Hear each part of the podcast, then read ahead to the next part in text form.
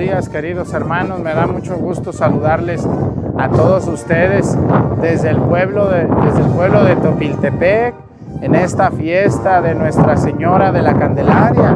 Estamos muy contentos de celebrar a la Virgen de la Candelaria aquí en Topiltepec.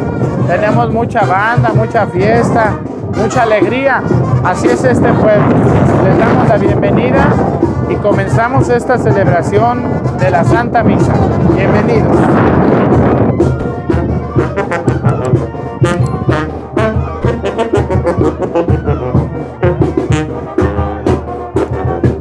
Aváncenle, aváncenle.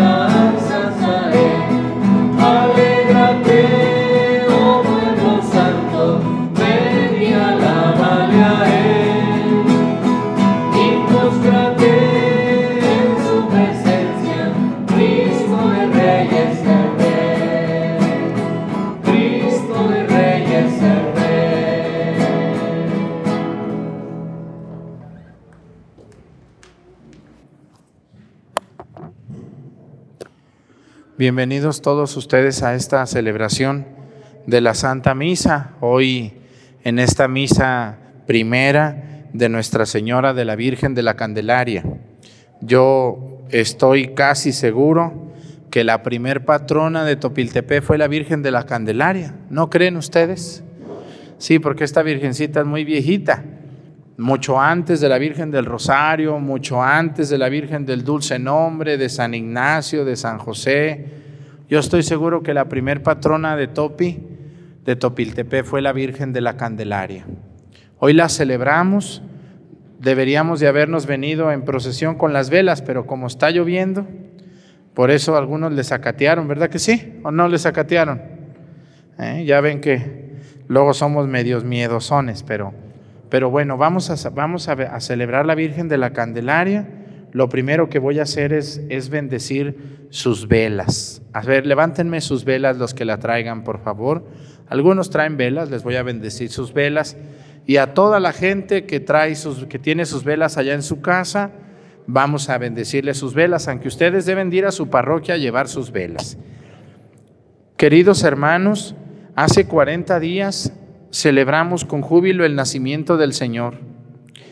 Hoy conmemoramos el día dichoso en que Jesús fue presentado al templo por María y José para cumplir públicamente con la ley de Moisés, pero en realidad para venir al encuentro de su pueblo que lo esperaba con fe. Impulsados por el Espíritu Santo, vinieron al templo aquellos dos santos ancianos, Simeón y Ana, e iluminados por el mismo Espíritu reconocieron al Señor y lo anunciaron jubilosamente a todos. Así también nosotros, congregados en la unidad por el Espíritu Santo, vayamos al encuentro de Cristo en la casa de Dios. Lo encontraremos y lo reconoceremos en la fracción del pan mientras llega el día en que se manifieste glorioso. Levanten sus velas e inclinen su cabeza a los demás. Dios nuestro, fuente y origen de toda luz, en este día que manifestaste al justo Simeón la luz destinada a iluminar todas las naciones, te pedimos humildemente que te dignes recibir como ofrenda y santificar con tu bendición estas velas que tu pueblo congregado va a llevar para alabanza de tu nombre de manera que siguiendo el camino de las virtudes pueda llegar a la luz inextinguible por Jesucristo nuestro Señor.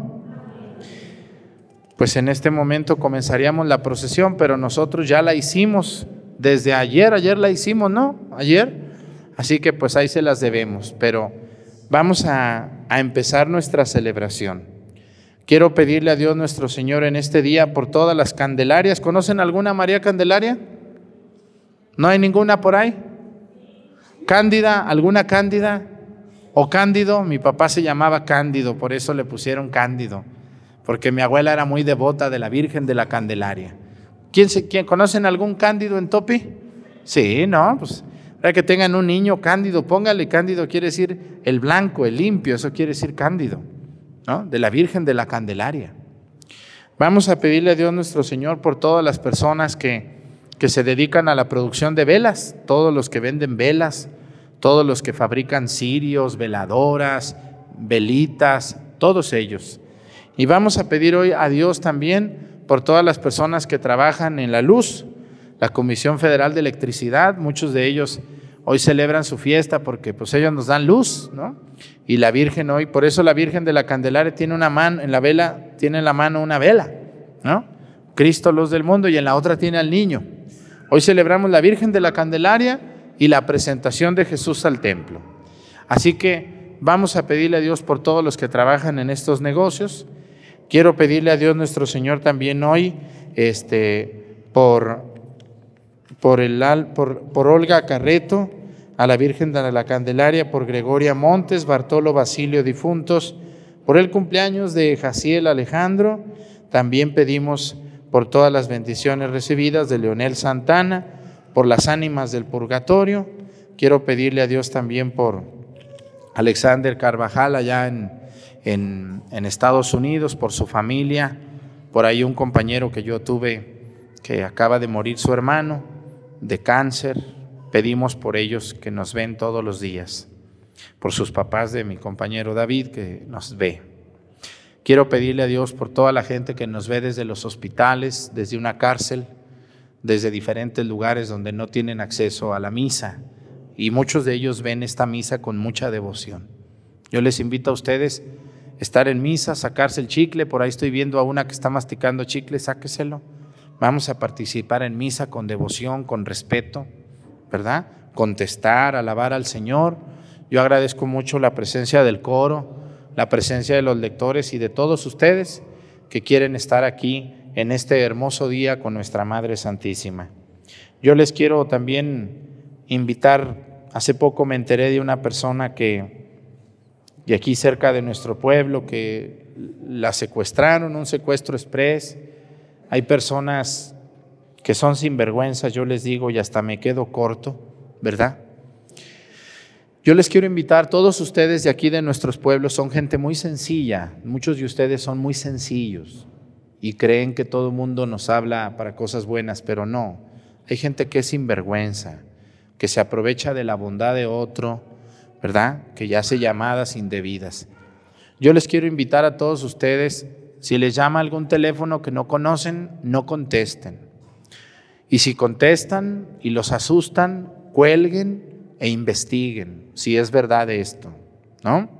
Tengan mucho cuidado, no contesten teléfonos que no son conocidos y si lo hacen, investiguen si es verdad, no se asusten, no se asusten, ellos saben manejar los pensamientos de las personas.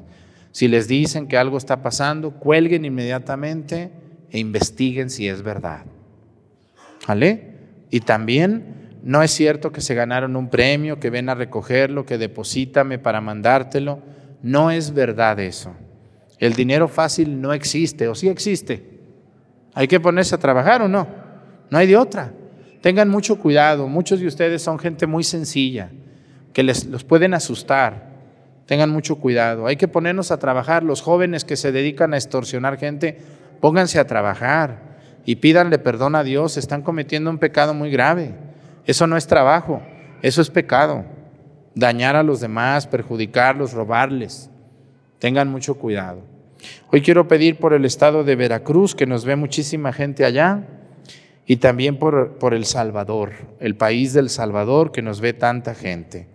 Allá en Veracruz pedimos por Jalapa, por Minatitlán, por Coatzacoalcos, por Tuxpan, por Papantla, por Poza Rica, por el puerto de Veracruz y por tantos lugares del bellísimo estado de Veracruz. Quiero pedirle a Dios, hoy les platico, el día de, en estos días yo voy a, iba a organizar un viaje, pero como me están pidiendo una, un adelanto la línea aérea, pues tengo que lanzarlo hoy. Siempre lo lanzo el lunes, pero hoy lo voy a lanzar después de misa para que estén al pendiente. ¿Vale? Pues vamos a comenzar la ya hicimos la bendición, comenzamos la celebración. Ahí lo pueden dejar, bueno, sí, para que lo muevan poquito. En el nombre del Padre y del Hijo y del Espíritu Santo, la gracia de nuestro Señor Jesucristo el amor del Padre y la comunión del Espíritu Santo esté con todos ustedes. Pidámosle perdón a Dios por nuestras faltas. Yo confieso ante Dios Todopoderoso y ante ustedes, hermanos, que he pecado mucho de pensamiento, palabra, obra y omisión, por mi culpa, por mi culpa, por mi grande culpa. Por eso ruego a Santa María, siempre Virgen, a los ángeles, a los santos y a ustedes hermanos que intercedan por mí ante Dios nuestro Señor. Dios Todopoderoso tenga misericordia de nosotros, perdone nuestros pecados y nos lleve a la vida eterna.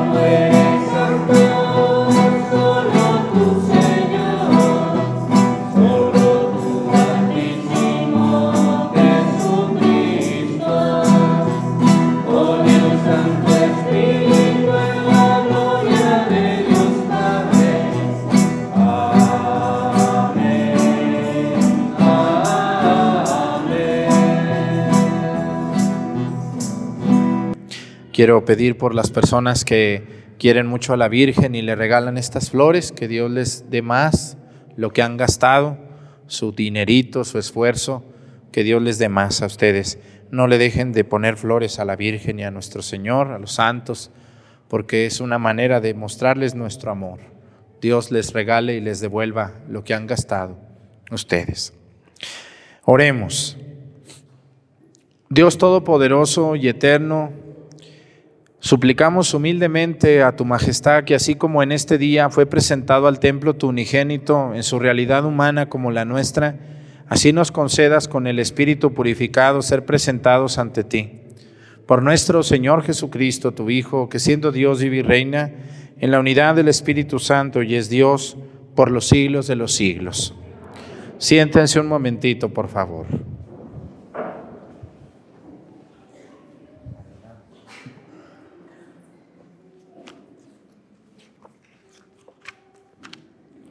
Lectura de la carta a los hebreos. Hermanos, todos los hijos de una familia tienen la misma sangre. Por eso Jesús quiso ser de nuestra misma sangre, para destruir con su muerte al diablo, que mediante la muerte dominaba a los hombres, y para liberar a aquellos que, por temor a la muerte, vivían como esclavos toda su vida. Pues como bien saben, Jesús no vino a ayudar a los ángeles, sino a los descendientes de Abraham. Por eso tuvo que hacerse semejante a sus hermanos en todo, a fin de llegar a ser sumo sacerdote, misericordioso con ellos y fiel en las relaciones que medían entre Dios y los hombres, y expiar así los pecados del pueblo, como él mismo fue probado por medio del sufrimiento puede ahora ayudar a los que están sometidos a la prueba. Palabra de Dios.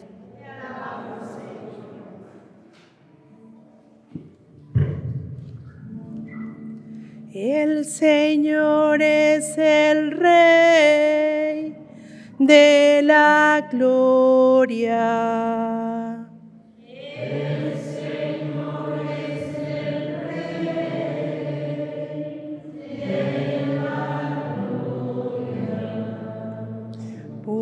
Puertas ábranse de par en par, agrándense portones eternos, porque va a entrar el Rey de la gloria.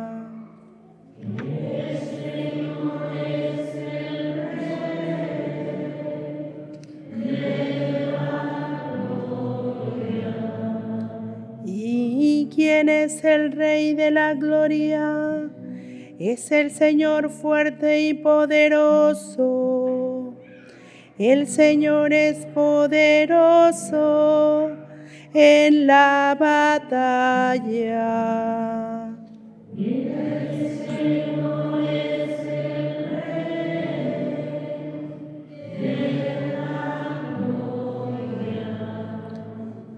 Puertas ábranse de par en par, agrándense portones eternos, porque va a entrar el Rey de la gloria.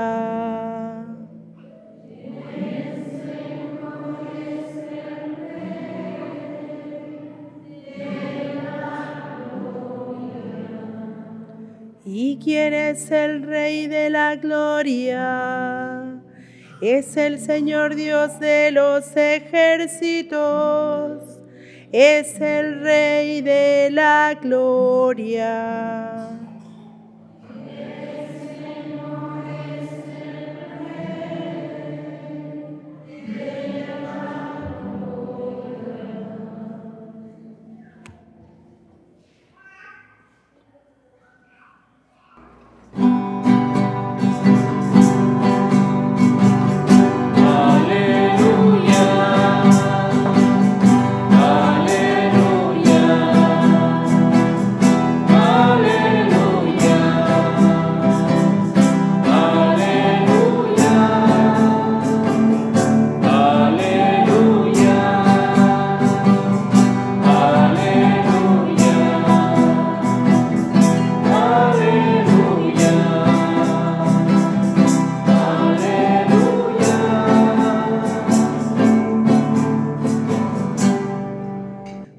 Eres, Señor, la luz que alumbra las naciones y la gloria de tu pueblo Israel.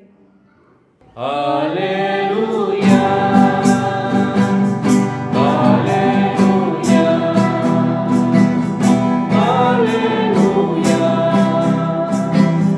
Aleluya. El Señor esté con ustedes. Lectura del Santo Evangelio según San Lucas.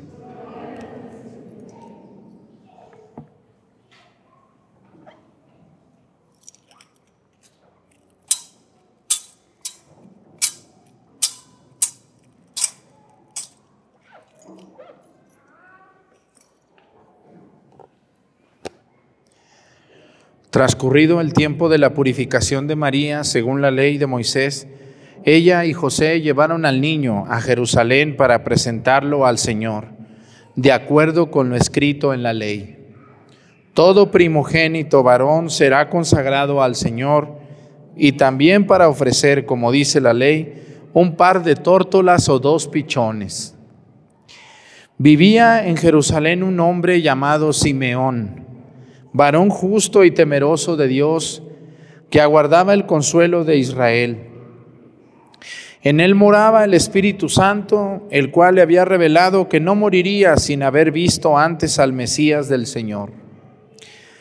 Movido por el Espíritu, fue al templo y cuando José y María entraban con el niño Jesús para cumplir con lo prescrito por la ley, Simeón lo tomó en sus brazos y bendijo a Dios, diciendo, Señor, ya puedes dejar morir en paz a tu siervo según lo que me había prometido, me habías prometido. Porque mis ojos han visto a tu Salvador, al que has preparado para bien de todos los pueblos, luz que alumbra a las naciones y gloria de tu pueblo Israel. El padre y la madre del niño estaban admirados de semejantes palabras. Simeón lo bendijo y a María, la madre de Jesús, le anunció, este niño ha sido puesto para ruina y resurgimiento de muchos en Israel, como signo que provocará contradicción para que queden al descubierto los pensamientos de todos los corazones. Y a ti, una espada te atravesará el alma. Había también una profetisa, Ana, hija de Fanuel, de la tribu de Aser. Era una mujer muy anciana. De joven había vivido siete años casada y tenía ya 84 años de edad. No se apartaba del templo ni de día ni de noche, sirviendo a Dios con ayunos y oraciones. Ana se acercó en aquel momento dando gracias a Dios y hablando del niño a todos los que aguardaban la liberación de Israel. Y cuando cumplieron todo lo que prescribía la ley del Señor, se volvieron a Galilea, a su ciudad de Nazaret. El niño iba creciendo y fortaleciéndose. Se llenaba de sabiduría y la gracia de Dios estaba con él. Palabra del Señor. Siéntense un momentito, por favor. Esta es una de mis fiestas favoritas. Tiene muchas cosas de las que les quiero platicar hoy. ¿Cómo ven? ¿Están cansados o se aguantan un ratito? ¿Se aguantan? Pues qué cansados están sentados ustedes. Cansado debería estar yo que estoy parado. Esta fiesta tiene dos nombres. Dos nombres. Aunque hubiera un tercer nombre. Esta fiesta antiguamente se llamaba la fiesta de la Virgen de la Candelaria. ¿Por qué? Por las velas, pero no se llaman candelas, no, porque antes no había velas. Antes eran como unos mechones, como unas antorchas.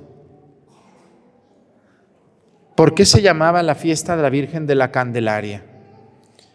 Porque Jesús es presentado y le dice, luz que alumbra a las naciones, luz que alumbra. Hoy tenemos luz eléctrica, tenemos este, reflectores, tenemos lámparas LED, ¿verdad? Y con las lámparas LED, pues bien fácil, ni gastan tanta luz, iluminan mucho y tenemos paneles solares. Los seres humanos son muy inteligentes, pero, pero hace 100 años todo era veladoras, lámparas de petróleo. ¿Se acuerdan de las lámparas de petróleo apestosísimas de nuestras abuelas? Que se llamaban quinqués. Y así crecimos mucho. Y muchísimo antes, muchísimo antes, eran velas y eran lamparitas y eran mechones de luz y eran otras cosas, ¿no? Lo que yo les quiero decir, hermanos, siempre, siempre se ha visto la luz como aquello que nos ayuda a encontrar mejor el camino. La velita que tiene la Virgen en su mano no es un adornito, es, es decirnos, hey, miren, quieren irse por el camino de Dios, por mi hijo. Mi hijo es la luz. Por eso en Semana Santa consagramos la vela más importante de todas, que la tengo aquí al lado izquierdo, que ya se va a acabar porque ya vamos a estrenar, el cirio pascual que representa a Jesús como la luz del mundo. Jesús va a decir, yo soy la luz del mundo. Este mundo hoy en día, hoy en día este mundo es como una cueva oscura. Hoy, ustedes los que están jóvenes, oigan, ¿hay droga en la calle? ¿Qué me dicen los jóvenes? ¿Sí hay o no hay? ¿Sí, verdad que sí hay? ¿Está difícil conseguirla? ¿Verdad que no está difícil? No. ¿Hay alcohol en la calle? Hasta en las casas de ustedes hay alcohol. ¿Está difícil conseguirlo? No está difícil. Es una droga permitida. El alcohol es una droga como el cigarro es una droga permitida. Pero son drogas. ¿Hay sexo fácil en la calle? Eso es una adicción enfermiza. Hay muchos juegos en la calle prohibidos, malos, de apostar. Sí hay. Hay mucha degeneración, bastante. Hay mucha corrupción, bastante. Hay mucha envidia, bastante. Hay mucha mentira en este mundo, mucha. Yo digo que el mundo es como una cueva, como un túnel oscuro. A veces se hace chiquito el túnel, a veces se hace grandote, tiene muchas piedras y, no tiene luz. Y, y, aunque no queramos, escúchenme bien, todos sus hijos para allá van, ¿eh? Porque ustedes los más viejos dirán, bueno, pues yo, pero pues yo ya sé, yo ya sé por dónde no, por dónde sí. Pero tus hijos, esos muchachitos que traen ustedes, van a entrar a ese túnel, aunque no quieran. Lo único que puede ayudarte a que no te pegues en la cabeza o te tropieces es Cristo, la luz del mundo. yo soy la luz del mundo. Lo único que va a iluminar ese túnel del que les hablé ahorita es la luz del mundo. Por eso celebramos la Virgen de la Candelaria.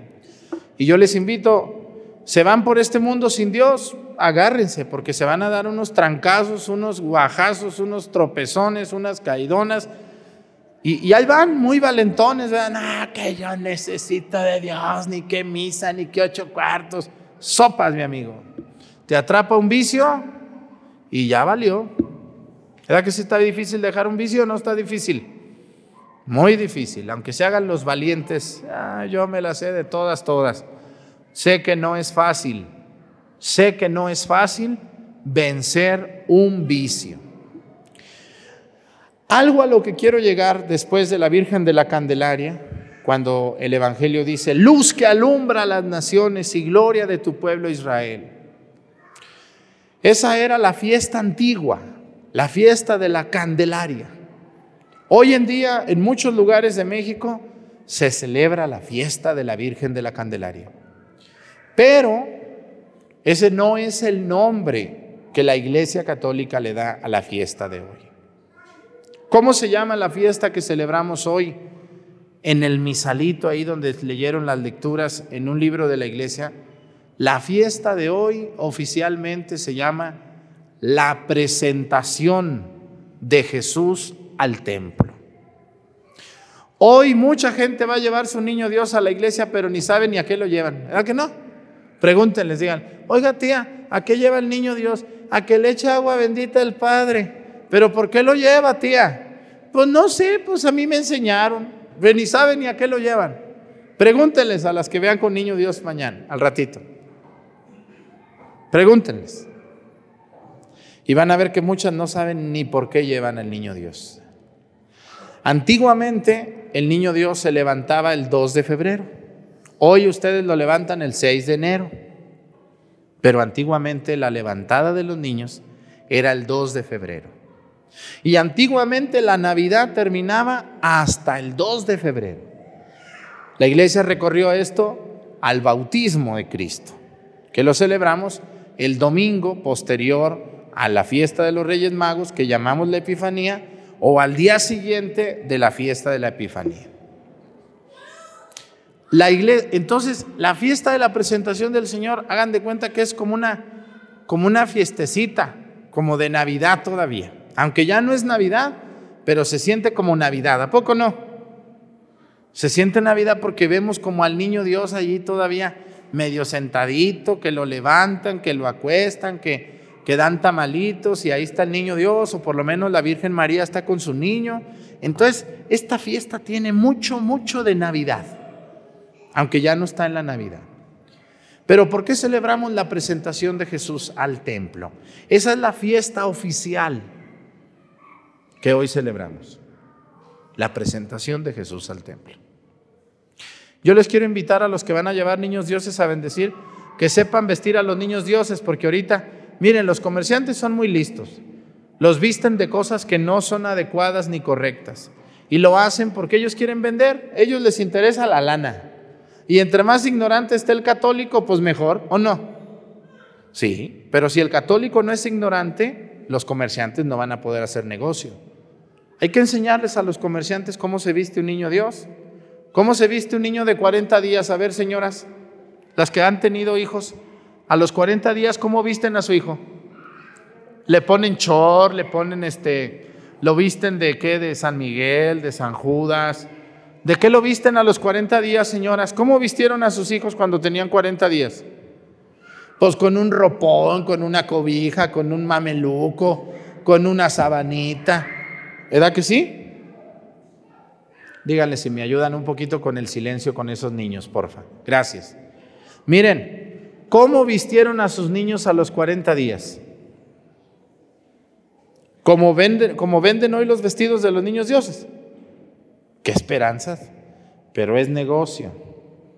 No debe de ser así.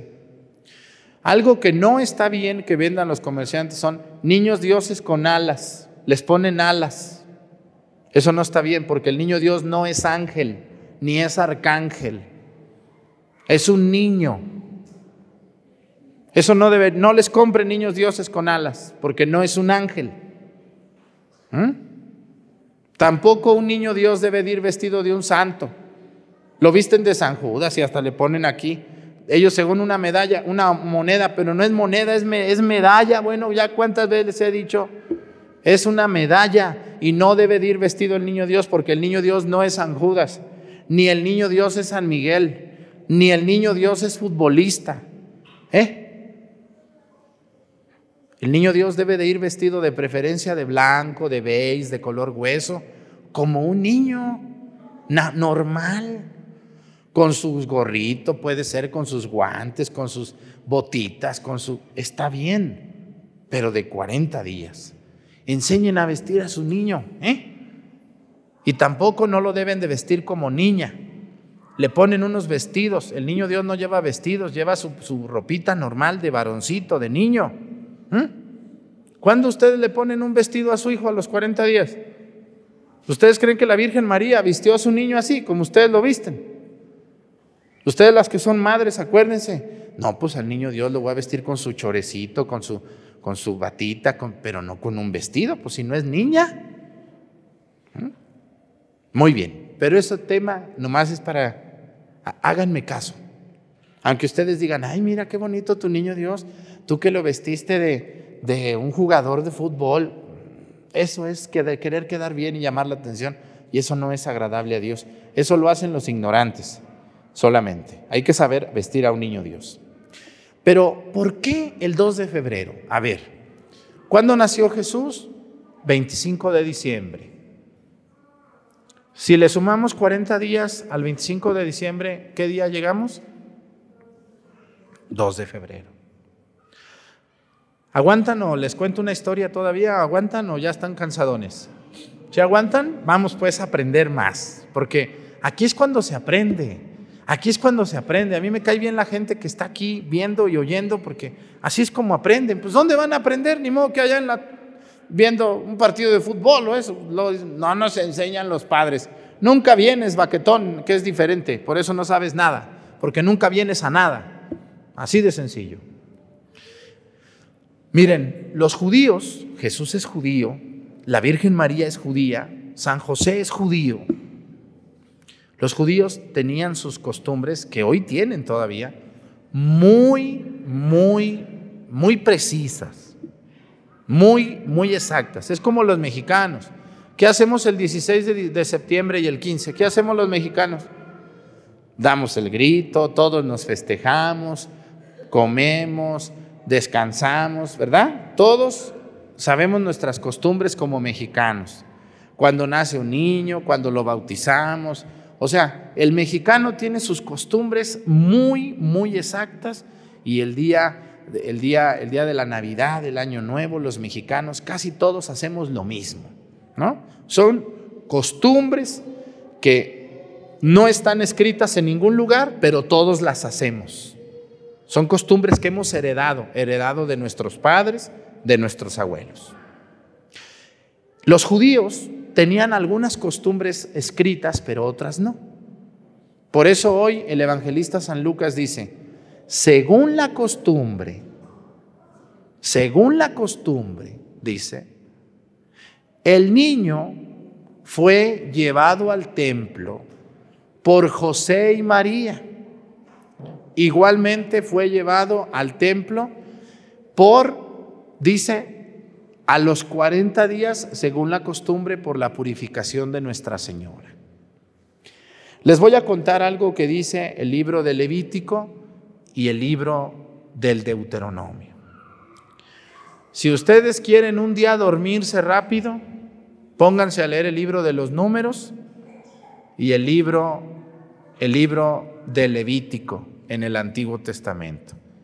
Para mí el libro de los números y el libro de Levítico son los libros más difíciles de leer porque son puras normas. Muy pesado, muy aburrido de leer. No es para que se duerman, pues, pero se los digo. Y todo el libro de Levítico y todo el libro de los números tiene muchas normas judías.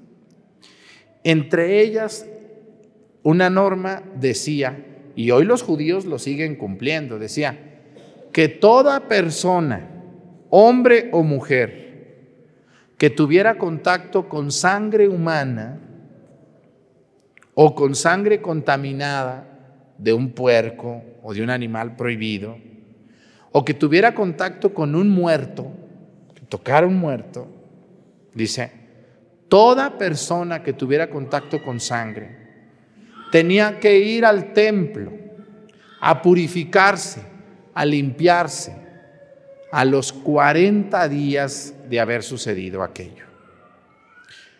Cuando una mujer embarazada da a luz de forma normal, tiene contacto con sangre, ¿o no, mujeres? Sí. ¿Estoy en lo correcto? Sí. La Virgen María, ¿cómo dio a luz a Jesús? Dio a luz ella solita, acompañada por San José, en una cueva en Belén. Nuestra madre, aunque es purísima, limpísima, limpia, sin embargo ellos, para cumplir con la costumbre de una judía y de una familia judía, fueron al templo a los 40 días. Toda mujer que daba luz a un, a un niño, una niña, tenía que ir al templo a los 40 días. No podía ir antes, tenía que ir después de los 40 días. ¿Mm? Tenía que ir. Era una costumbre y una ley judía. Y lo otro era que todo niño varón primogénito, o sea, el primero, Jesús es el primero y el único, tenía que ser presentado al templo después de los 40 días. ¿Qué va a pasar con José y María? El niño nació en Belén y luego se regresaron a, a, a dónde vivía la Sagrada Familia? En Nazaret. Pero parece que estos 40 días estuvieron en Belén. Belén no está tan lejos de Jerusalén, estará como a unos 30 kilómetros, 40, 50, no sabemos kilómetros. No había carros, ni metros, ni transporte. ¿Ustedes, mujeres, las que han dado a luz a los 40 días, ya les regresó las fuerzas o todavía no? Ya no, ya andan mejor. Sí, yo creo que sí. Pero algunas son muy sufridas, sean muy exageradas a veces. También, pero se hacen las sufridas para hacer batallar al pobre viejo y se hacen las que están muy enfermizas. Algunas sí están, pero otras no. Yo he visto muchas muy fingidas. La Virgen María no se hace la sufrida, ni fingida. Ella le dice a José, José, ya son 40 días, es 2 de febrero, vamos a llevar al niño al templo, vamos a presentar a nuestro hijo Jesús. Y yo también voy porque quiero purificarme. Muy probablemente José tocó a la Virgen María cuando dio a luz y a lo mejor tuvo contacto con sangre y también él necesitaba ir. Obviamente, la Virgen es la purísima concepción. No necesita purificarse. No necesita purificarse la Virgen María. Jesús necesitaba ser presentado al templo, si es el Hijo de Dios. No, no necesitaban. Pero ellos son una familia cumplidora de las leyes de Dios y ellos van, ellos van a cumplir con lo prescrito por la ley. Hoy yo conozco viejas y viejos que mandan a sus hijos al catecismo y se les hace mucho ir a una reunión. Padres y madres que no bautizan a sus hijos ni al primer año, ni al segundo, ni al tercero, ni al cuarto, ni al quinto, ni al sexto. Personas que un mandamiento de la ley de la iglesia dice asistir a misa todos los domingos y fiestas de guardar y no vienen ni el domingo, ni el lunes, ni el martes, ni el miércoles, ni el jueves, ni el viernes, ni el sábado, ni nunca. Porque según ellos tienen que trabajar porque si no, no comen. Viejos tacaños y viejas avariciosas que no, no, no nomás quieren trabajar, pero no porque son trabajadoras. Miren, miren, es la ambición del dinero, que no pueden dejar el trabajo para ir a misa. ¿Conocen alguna vieja o algún viejo avaricioso? Sí conocen. Esos que no vienen a misa ni el domingo, ni el lunes, ni el martes, ni nunca. Qué vergüenza de, personas son esas, qué pena. Pero, pero al rato te va a ir mal. Y cuando te vaya mal, no andes llorando. Ay, Padre Arturo, ay, yo quisiera, mire mi hijo. Mi hijo ya no cree en Dios, ya no reza. Ay, Dios santísimo. Ey, entonces, si no, no a mí, váyanse, lárguense. Primero no venían a nada. Y ahora quieren que yo saque la varita mágica para quitarle lo burro a tu hijo. No hay varitas mágicas. No hay. Lo que no hiciste en la infancia de tus hijos, no lo vas a hacer en la adolescencia, menos en la juventud y menos en la adolescencia. Las mayores enseñanzas de un niño y de una niña son en la infancia, hasta los 11 o 12 años. No, lo, lo que no le enseñaron a su hijo a los 12, no se lo van a enseñar a los 15, porque a los 15 los van a mandar por un tubo a usted, su madre y su padre. Miren, ya no son prioridad. A los 20, menos. A los 30, enséñale un viejo a los 30. ¿Les hace caso? Se ríe de ustedes. No todos, pero en muchas familias sí aplica. Y muy bien. Fíjense nomás, yo, yo, este evangelio a mí me encanta porque digo, Señor San José, patriarca del alma mía, ¿se acuerdan cómo le canta uno a, Señor San José? Aquel hombre puro que Dios escogió para que protegiera a su hijo, patrono de la iglesia, patrono de todos los que son padres que están aquí, porque algunos de ustedes viejones son papás. Su patrón es el Señor San José. La Virgen María, inmaculada, purísima, a la que le anunció el ángel, a la que visitó a su prima Santa Isabel, la purísima concepción, la elegida de Dios, esa mujer no necesitaba de ir a ningún templo, a nada, pero ella fue, porque era humilde, porque era cumplidora de Dios. Yo conozco viejas y viejos que no comulgan, no se confiesan, no se casan por la iglesia, pero luego vienen, ay Padre Arturo, réceme porque me ha ido muy mal. Yo te rezo, pero tú no te confiesas, no comulgas, no te casas como Dios manda. Pues, ¿de qué? ¿Yo qué puedo hacer si tú no quieres dejarte ayudar? Se han de conocer alguno que no se quiere casar, pero quiere que el Padre le rece y quiere que el Padre le eche mucha agua bendita. ¿Verdad que sí? Así no se puede, señores. La Virgen y José, ellos, sobre todo la Virgen, escúchenme bien, si José no sabía bien, la Virgen medio sabía. Este niño, mi hijo, es el Hijo de Dios. Así me lo dijo el ángel. Algo va a pasar con este niño. Y ahora este, este, Simeón que nos recibió en el templo me dijo que una espada me atravesará el alma. Pues ¿qué es eso? Pobre de la Virgen María confundida con tanta gente que le decía cosas. Pero la Virgen, la Virgen María, ella, nuestra madre, no dijo, ay José, pues a qué vamos, está muy lejos. Fíjense, y era caminando. Ustedes tienen carro y se les hace lejos. Ah, pero no se les hace lejos ir por el pan, no se les hace lejos el banco cuando van a cobrar la quincena. ¿Verdad que no se los hace lejos el banco? ¿Verdad que no? Cuando hay una fiesta no se les hace tarde con sus cinco horas que se arranan ahí como unas ranas ahí echadas, viendo nomás y criticando y tomando en los bailes. Eso no se les hace tarde. Siempre hay tiempo para las fiestas. Siempre hay tiempo para el banco. No le hace si me tardaron tres horas en el banco, pero aquí está la lana. Hoy tienen carro y tienen dinero y no van a misa. El padre no se puede tardar más de una hora porque empiezan a ver el reloj. Yo, si van a venir así, lárguense mejor, vámonos, no vengan, si traen prisa. Váyanse, váyanse de aquí, no las necesitamos. Si me quedo con tres, con tres estoy bien. La Virgen María y José, fíjense nomás, ustedes las que son madres y ustedes los que son padres, ahí tienen el ejemplo. Yo no tengo hijos, gracias a Dios. Cuando veo los de ustedes me asusto. Dios me libre, ay Dios de mi vida. Mientras están chiquitos, qué bonitos, ¿verdad que sí? Como hasta los cuántos años son bonitos los niños. Bueno, bonitos para su mamá siempre son. En modo, en modo, bonitos modos. ¿Hasta los cuántos años son bonitos en modos? 11, 12, 14.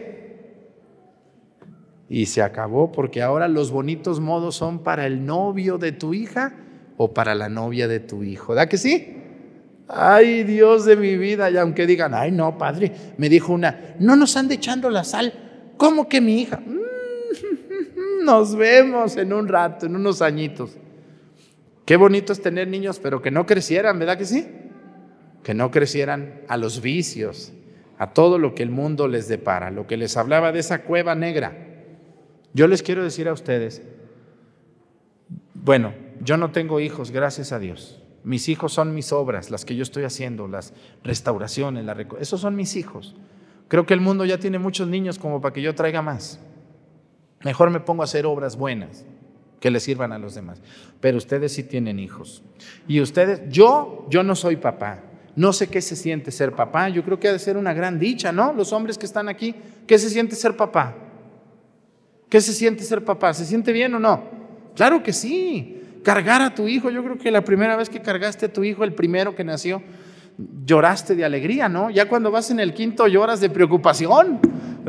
¿Cómo le voy a hacer para mantenerlo, no? Pero, pero el primero, te acuérdate del primero que tuviste cuando lo cargaste, lloraste de emoción, de temblabas de miedo.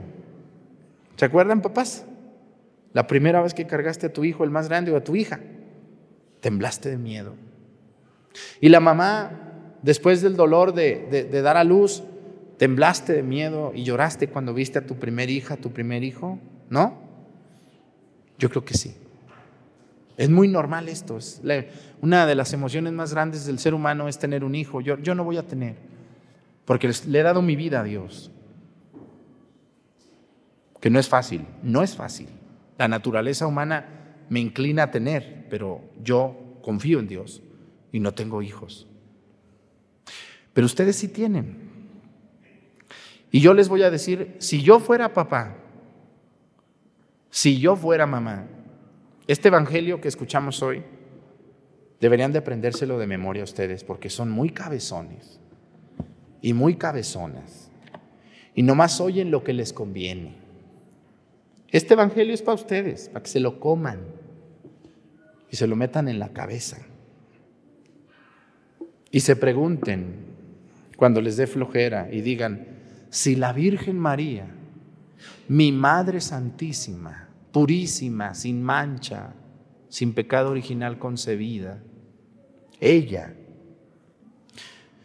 si Señor San José, el hombre que no engendró a Jesús porque no era su papá de sangre, era su papá adoptivo, si ellos dos pudieron llevar a Jesús, que no necesitaba de ir al templo, y lo llevaron, lo presentaron, ¿eh? Y le enseñaron a Jesús las cosas de Dios, porque antes no había catequistas. Hoy hay catequistas porque hay muchas madres y muchos padres flojos que no les enseñan a sus hijos las cosas de Dios. Hoy muchos de ustedes juegan videojuegos con sus hijos, juegan fútbol, van al cine, platican mitotes con sus hijos y es lo único que les enseñan a trabajar y muchas cosas buenas. Pero les falta, les falta lo más importante. Yo se los digo como si fueran mis hijos los de ustedes y me hacen, me ven la cara de tonto, según ustedes. Pero nos vemos en 15 años, nos vemos en 10, nos vemos con sus hijos marihuanos, flojos, sin Dios, llenos de vicios, de maldad, de malas intenciones. Todo eso llega, ¿saben por qué? Por la ausencia de Dios. Yo, si fuera papá, yo, yo, si fuera alguno de ustedes, yo llevaría a mis hijos todos los domingos a misa, por las buenas o por las malas. Y yo le diría a mi hija, hija, vámonos a misa. Papá, te voy a explicar por qué tenemos que ir a misa, hija. Dios nos da la vida, nos da todo. Nada nos cuesta ir el domingo, tu mamá, yo y tú, a darle gracias a Dios por lo que nos da, porque estoy vivo, porque tengo trabajo, porque esta semana pudimos comer. Por eso tenemos que ir a misa el domingo. Vamos. Y yo les aseguro que sus hijos, chiquitos, van a ir. No le enseñen a su hijo a ir a misa y llévenlo a los 15. ¿Sí va? Llévenlo a los 15. No lo enseñen, pero a los 15 empiécenlo a traer. No va a venir. No va a venir. Hijo, vamos a ir a ver a la Virgen de Guadalupe y vamos a entrar de rodillas ahí en la entrada, tú y yo. Papá, pero sí, ¿por qué no? Hijo, ¿que no quieres mucho a la Virgen de Guadalupe? Vamos a ir a ver al Señor de Chalma, nos vamos a ir caminando a tal a misa, vamos a ir acá. Claro que sí, tráete el rosario. Vamos a salir de viaje, haz una oración, por favor, hijo, te toca a ti la oración. Vamos a comer. Persínate, hijo. Vamos a darle gracias a Dios. Deja el celular. Te toca la oración, hijo, persínate. ¿A quién le toca eso? Señores, es una dicha ser papá y ser mamá, pero la mayor dicha no es engendrar, sino ver a un hijo realizado.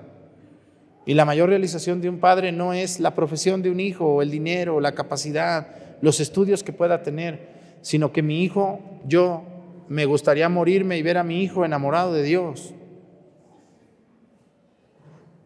Porque miren, al final de la vida les voy a decir, y no tan al final, al final de la vida empieza una retrospección, así se llama, de la vida. ¿Qué es eso? Retroceder. Todas las personas cuando llegan a los 60 años empiezan a ver su vida, pero ya no para adelante, para atrás. Porque el que llega a los 60 dice, cualquier día soto. ¿Verdad que sí? Algunos ni llegan ni a los 60. Pero cuando la persona llega a los 60, empieza a ver su vida, pero para atrás.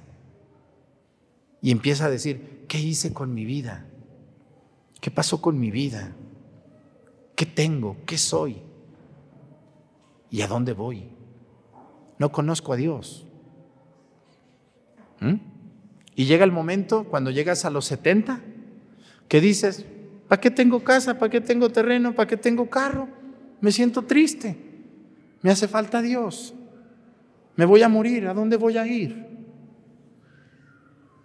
Todo esto se logra amando a Dios desde ahorita. Pues ustedes los que son papás y mamás, fíjense si San José y la Virgen lo hicieron. ¿Y ustedes qué onda? ¿Qué esperan? ¿Que venga el ángel Gabriel y los lleve de la mano o qué? ¿Les venga a dar un estirón de greña a San Miguel o les pique la espalda del diablo o qué? ¿Qué están esperando? ¿Un vicio en sus hijos? Para que los acerquen y vengan conmigo y me dicen, Padre, le encontré droga a mi hijo, ya no hay qué hacer. Llega con los ojos rojos, no platica, se esconde, se encierra, no habla con nosotros, Padre. Ya fuimos con... ¿Qué hacemos, Padre? ¿Qué hacemos? No, pues yo, yo quisiera ser psicólogo, psiquiatra, no sé nada de eso. No sé qué hacer más que rezar por ustedes. Esto se empieza desde que el niño tiene conocimiento de algo. Bueno, espero que me hagan caso la mitad de ustedes.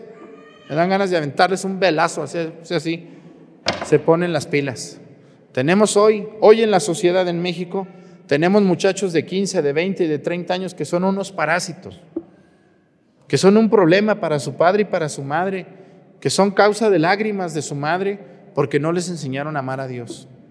Felicito mucho a los jóvenes que aman a Dios, porque también los hay, son pocos.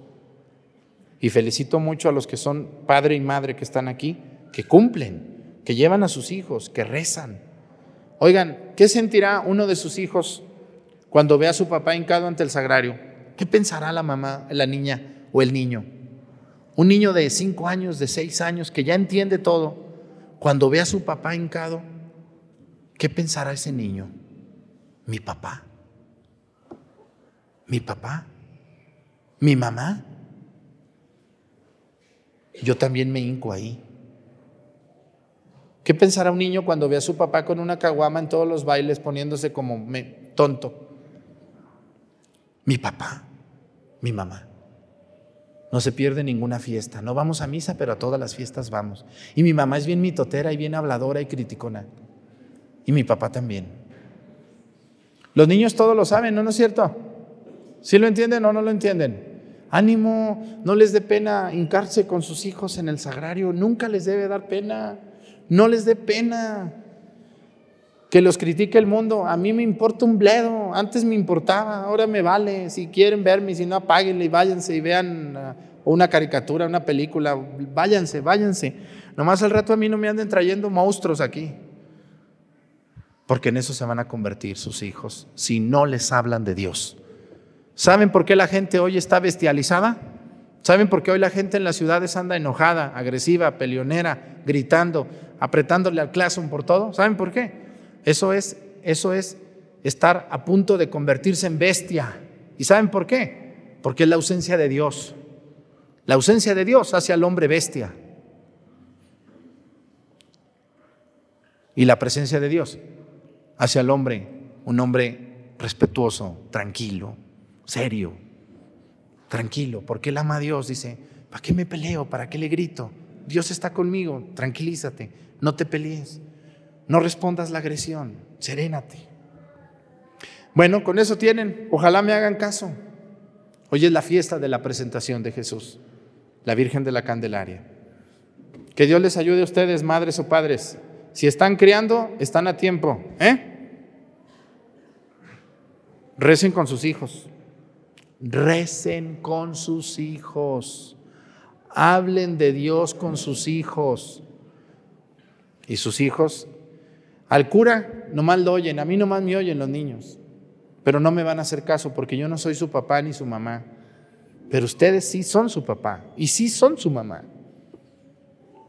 Yo las cosas más hermosas que tengo de Dios en mi mente me la dijo mi abuela, mi abuelo, mi padre o mi madre. Nadie más. Yo de niño no me acuerdo de ningún cura que me haya dicho algo.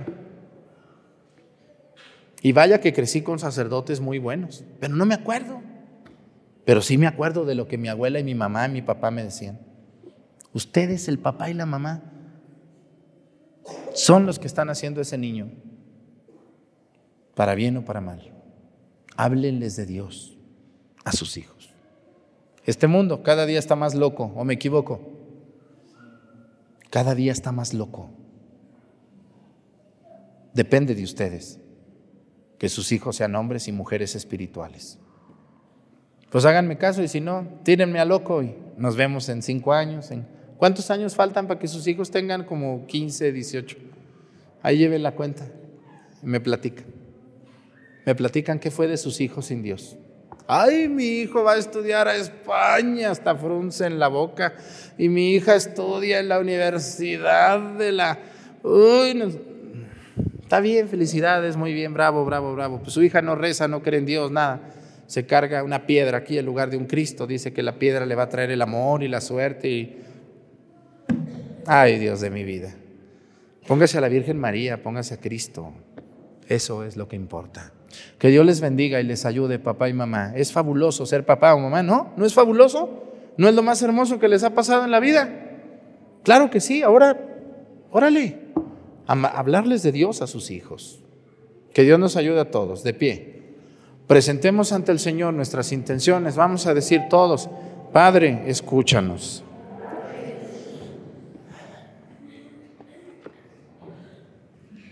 Para que Cristo, luz que resplandece sobre la faz de la iglesia, conceda a sus fieles convertirse en luz del mundo y sal de la tierra. Roguemos al Señor. Para que el Salvador del mundo sea anunciado y presentado ante todos los pueblos y se revele como luz de todas las naciones. Roguemos al Señor para que los ancianos y los, moribundos, al ver que se acerca el fin de sus días, puedan dejar este mundo en paz, seguros de que terminada la carrera verán al Salvador. Roguemos al Señor. Para que Cristo, luz que alumbra a todo hombre venido del mundo, no sea para nosotros causa de caídas, sino de levantamiento y de resurrección. Roguemos al Señor.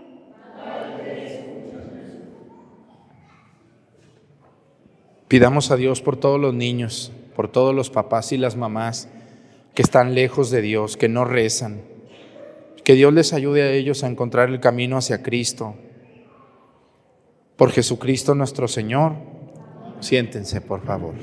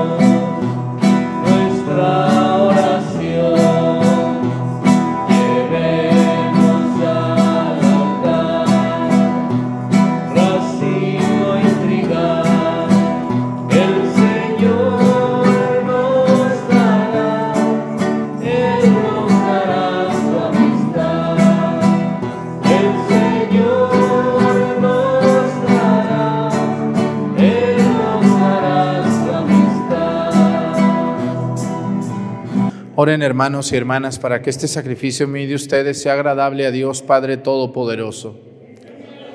Tus manos este sacrificio para alabanza y gloria de su nombre, para nuestro bien y el de toda su santa iglesia. Que te sea grata, Señor, la ofrenda de tu iglesia, desbordante de alegría, tú que quisiste que tu unigénito te fuera ofrecido como Cordero Inmaculado para la vida del mundo, el que vive y reina por los siglos de los siglos. El Señor esté con ustedes. Levantemos el corazón. Demos gracias al Señor nuestro Dios. En verdad es justo y necesario, es nuestro deber y salvación darte gracias siempre y en todo lugar, Señor Padre Santo, Dios Todopoderoso y Eterno, porque al ser presentado hoy en el templo de tu Hijo, eterno como tú, fue proclamado por el Espíritu Santo, gloria de Israel y luz de las naciones. Por eso nosotros al acudir hoy llenos de júbilo al encuentro del Señor, te alabamos con los ángeles y los santos diciendo sin cesar.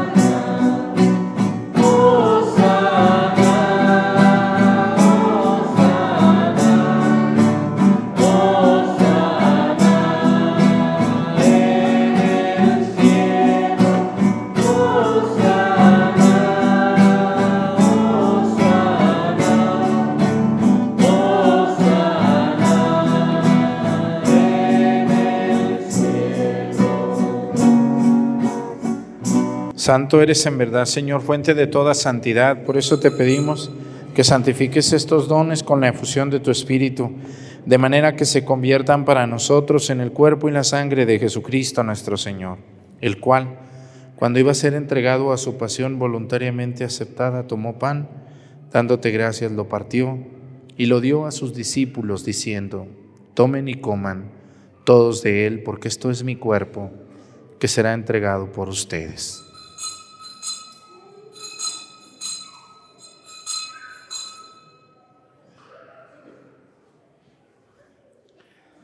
Del mismo modo, acabada la cena, tomó el cáliz y dándote gracias de nuevo, lo pasó a sus discípulos, diciendo, tomen y beban todos de él, porque este es el cáliz de mi sangre, sangre de la alianza nueva y eterna, que será derramada por ustedes y por muchos para el perdón de los pecados. Hagan esto en conmemoración mía.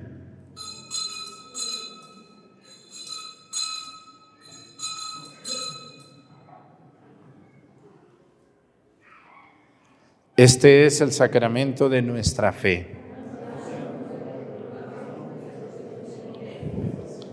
Así pues, Padre, al celebrar ahora el memorial de la muerte y resurrección de tu Hijo, te ofrecemos el pan de vida y el cáliz de salvación y te damos gracias porque nos haces dignos de servirte en tu presencia. Te pedimos humildemente que el Espíritu Santo congregue en la unidad a cuantos participamos del cuerpo y la sangre de Cristo Acuérdate, Señor, de tu iglesia extendida por toda la tierra, con nuestro Papa Francisco y nuestro Obispo José de Jesús, y todos los pastores que cuidan de tu pueblo, llévala a su perfección por la caridad.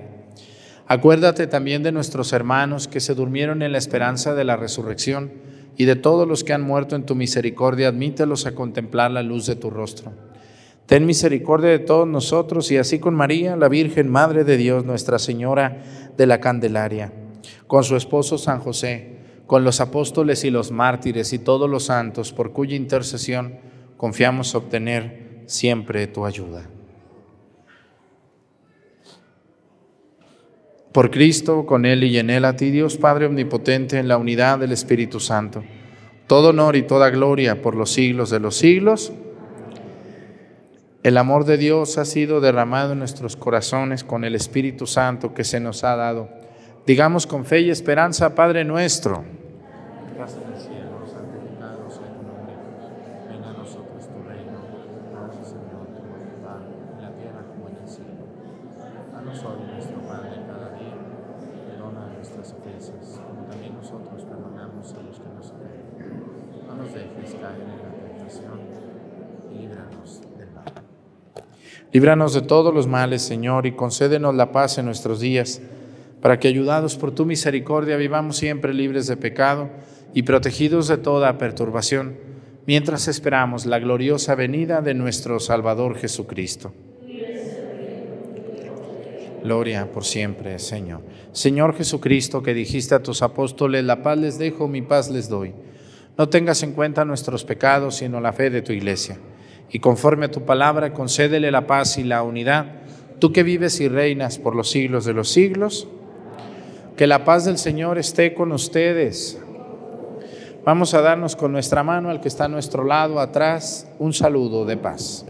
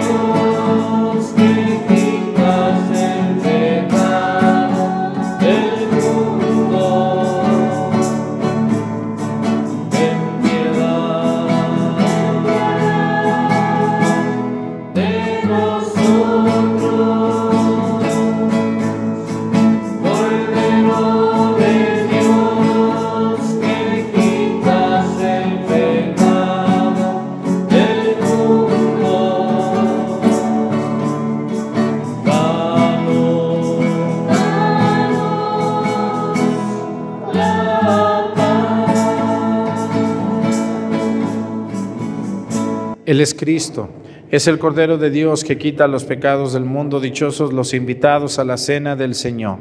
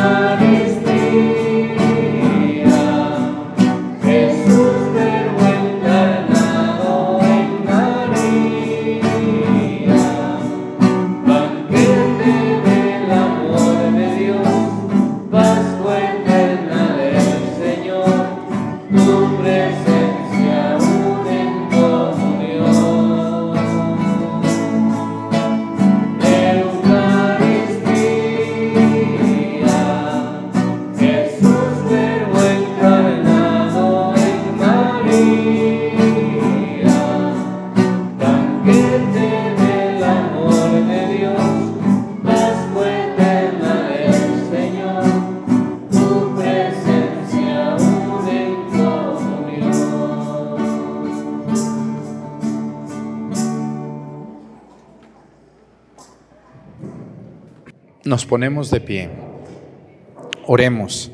Señor, que por este santo sacramento que acabamos de recibir, lleva a su plenitud en nosotros la obra de tu gracia, tú que colmaste las esperanzas de Simeón, para que así como él no vio la muerte, sin que antes mereciera tener en sus brazos a Cristo, así nosotros al salir al encuentro del Señor merezcamos alcanzar la vida eterna, el que vive y reina por los siglos de los siglos. Muchas gracias a todos los que han organizado la fiesta de la Virgen de la Candelaria. Dios les pague sus esfuerzos, su tiempo, su dinero. Y Dios paga, Dios no se queda con nada. Yo les he dicho eso. Entre más le demos a Dios, Dios nos avienta más. Y entre menos le demos, menos nos da. Hay que, no, no, no se mortifiquen por eso.